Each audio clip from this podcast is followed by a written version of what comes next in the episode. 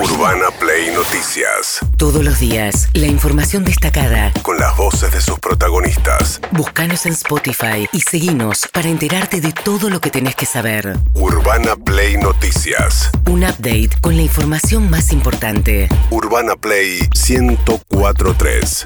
Una nueva experiencia.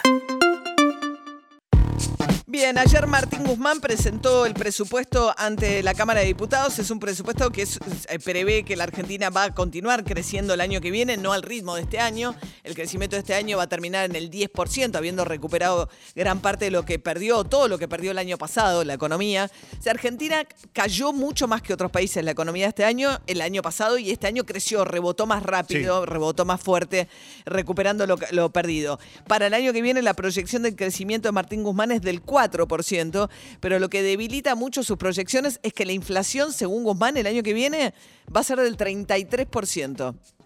Es lo que se proyecta es una evolución del, del Producto Interno Bruto asociado a una continuidad de la recuperación económica, un crecimiento del 4%, inversión creciendo al 6,6%, el tipo de cambio nominal promedio a diciembre del año próximo en 131,1 por- eh, eh, pesos por eh, dólar, la tasa de inflación interanual punta a punta del 33%.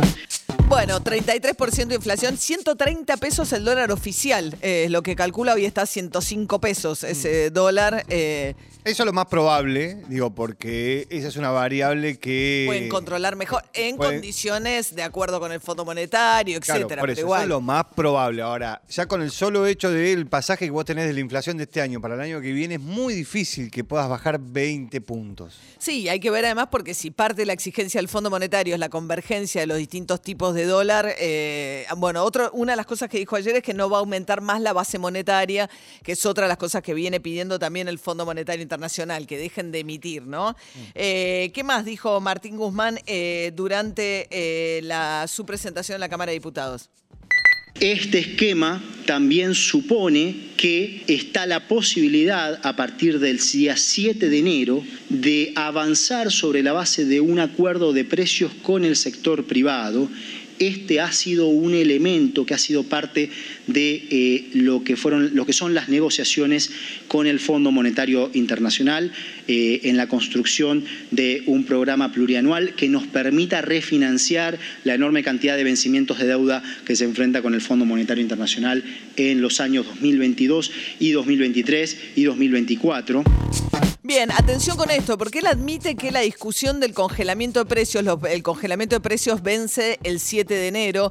Ayer Feletti anunció que se va a ir a una modalidad de consenso y no de imposición de precios congelados, que además van a evolucionar y van a tener una cláusula de indexación mes a mes.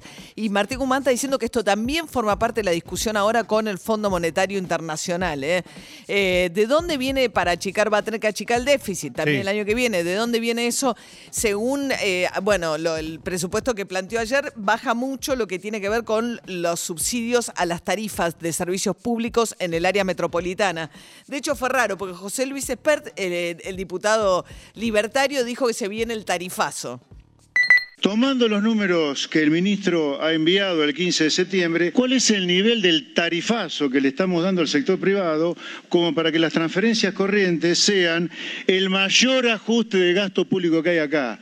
Estamos engañando al pueblo que representamos. El ajuste de gasto público que tiene este presupuesto es solamente hasta ahora un gran tarifazo. El resto no hay ningún ajuste y eso debería hacerse sin ninguna duda porque el sector privado no da más y porque además la política alguna vez debería empatizar con la necesidad de la gente.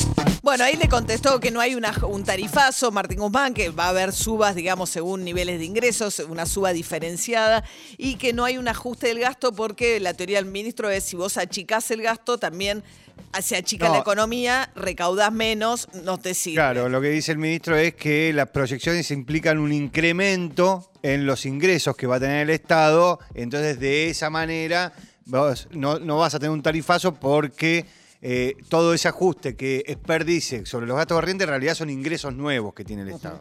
Mientras tanto, Martín Tetas, el diputado, dijo que hay que darle tratamiento antes de fin de año a lo que es el, eh, el impuesto de bienes personales, que está fijado a un valor que quedó muy atrasado, que es que se paga bienes personales, eh, una alícuota sobre los bienes personales, que pueden ser propiedades, tenencias en el banco, etcétera, etcétera, eh, según... eh, Dos millones de pesos. A partir de dos millones de pesos, de evaluación fiscal, salvo la casa familiar que no cuenta para esta cuenta. claro, la casa familiar es 18 millones de pesos. Si vale más de 18 millones de pesos, empezás a pagar. Y, pero si vos tenés este, dólares, por ejemplo, o tenés un auto cero kilómetro que vale más de 2 millones de pesos, Pagás. ya Vos- pagás. Claro, si vos tenés una casa eh, que La- Si tenés una, una casa que vale menos de 18 millones de pesos, única vivienda, no pagás bienes personales sobre eso. Pero si tenés un auto que vale más de 2 millones de pesos, sí pagás bienes personales sobre eso. Bueno, quedó eh, frenado por ahora el tratamiento, la actualización que le iban a llevar a 6 millones de pesos eh, y ayer Tetaz reclamó que se vote. Los ingresos proyectados por bienes personales, otra pregunta, suponen que se mantiene el mínimo no imponible en 2 millones de pesos.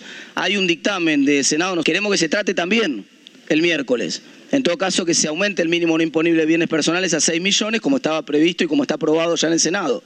Porque me parece que de otra manera estamos aumentando impuestos por efecto de la inflación y eso tampoco está bueno. Es decir, si queremos dar una discusión en serio, démosla en este recinto y que sean los legisladores de este recinto los que se hagan cargo de aumentarle los impuestos a los argentinos. Quiero saber quién levanta la mano para aumentar impuestos porque quiero que quede declarado. No quiero que el proceso inflacionario haga el trabajo sucio que tienen que hacer los legisladores.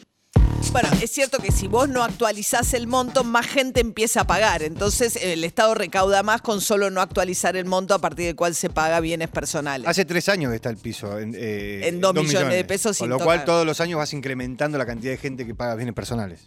Urbana Play Noticias. Seguinos. En Spotify.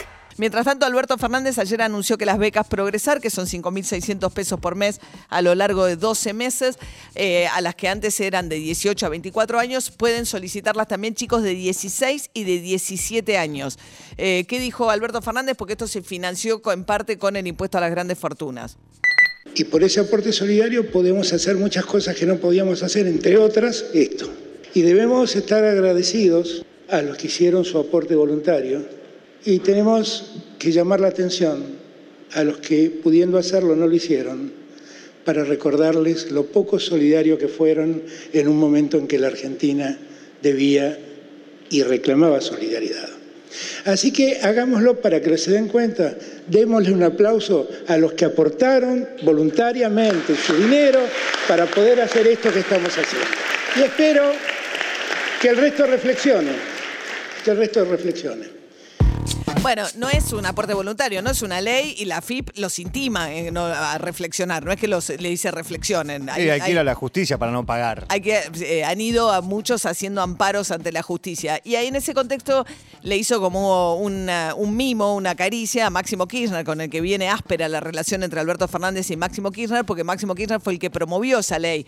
Y en el marco de ese encuentro, un acto conjunto que hicieron, Máximo Kirchner dijo, Me emociona mucho, estoy muy contento, más cuando uno ve muchas veces la violencia que se descarga sobre los pibes y las pibas ante la falta de trabajo, ante la marginación. Recuerdo cuando Alberto recibió al pibe de Moreno y se puso la gorra. Y estos días cuando vi lo que pasó en Miramar, lo que pasó en Ciudad de Buenos Aires, si había algo que esos pibes tenían en las fotos que mostraban, era la misma gorra que vos te habías puesto, Alberto, en ese sentido. Que es muy importante el progresar, creo que es una manera de, de ir a buscar a los pibes, de estimular, de promover. Bueno, era la idea de la gorrita, ¿no? Como en dos circunstancias los chicos asesinados por un oficial de la policía eh, de la ciudad de Buenos Aires, en un caso, y de la policía bonaerense, en otro caso. Eh, Lucas González fue el último caso, ¿no? Eh, la cuestión es que eh, en la ciudad de Buenos Aires. Urbana Play Noticias.